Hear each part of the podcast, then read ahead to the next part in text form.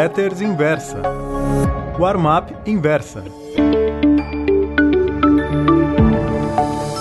Oi, meus caros amigos. O título da Warm-up Pro de hoje é Bull Market à vista.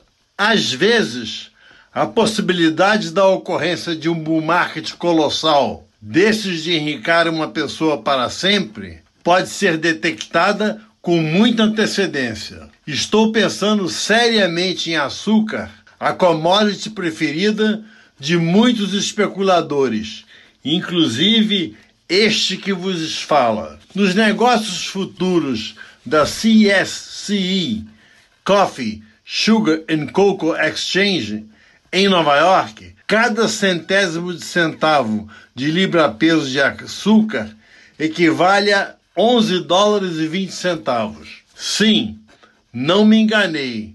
A mudança de um pontinho na tela é multiplicada por 112 mil vezes em seu bolso. Isso para cada contrato. Pena que o açúcar só experimentou dois grandes bull markets em sua história, respectivamente em 1974 e 1980. No primeiro deles, a libra-peso chegou a 66 centavos de dólar, maior cotação de todos os tempos.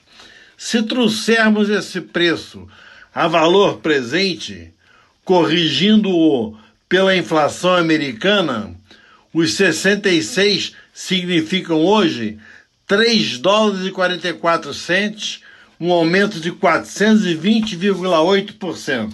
Depois de cair para 10 centavos de dólar em 1977, três anos mais tarde, houve o segundo bull market. 46 centavos de dólar foi a máxima de 1980, equivalentes em 2019 a 1 dólar e 43 centavos. Pois bem, no momento, a libra-peso de açúcar está cotada na CSI a pouco mais do que 12 centavos. Desse nível, creio que poderá subir uma barbaridade, algo como mais de mil por cento, ampliado 112 mil vezes. Não se esqueçam. Para que o leitor entenda o porquê do meu entusiasmo, peço que raciocine comigo. Em 2016, 195 nações assinaram o Acordo do Clima em Paris. Segundo os termos do tratado, elas se comprometeram em estancar a subida da temperatura média do planeta. A China foi um dos signatários do documento. Acontece que os chineses são os maiores emissores de CO2. Para cumprir sua parte no compromisso, o governo de Pequim decidiu adicionar um mínimo de 10% de álcool à gasolina consumida no país.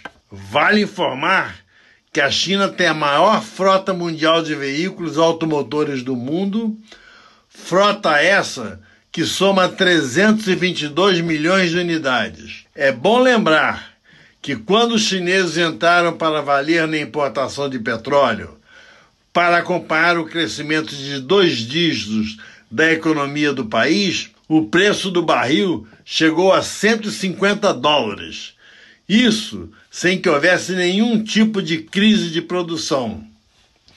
O Brasil é o maior produtor mundial de cana, que tanto serve de matéria-prima para o açúcar como para o etanol. Basta que o preço do álcool se torne mais atraente do que o do açúcar para que os usineiros produzam menos açúcar e mais biocombustível. Evidentemente, isso acontecerá com os demais plantadores de cana. Para que o açúcar experimente um terceiro e talvez maior grande bull market, não é necessário que o produto falte. Basta o medo de que vá faltar, tal como aconteceu em 1974 e 1980. Não estou indicando aos meus caros amigos para que saiam correndo para comprar açúcar futuro em Nova York. O mercado de São Paulo tem pouquíssima liquidez, mas devem ficar atentos. Caso a libra peso comece a fazer novos raios, entrem de cabeça sem dó nem piedade. Nenhum produto negociado nos mercados de derivativos tem a capacidade de enriquecer os especuladores como o açúcar, tal torque de sua subida.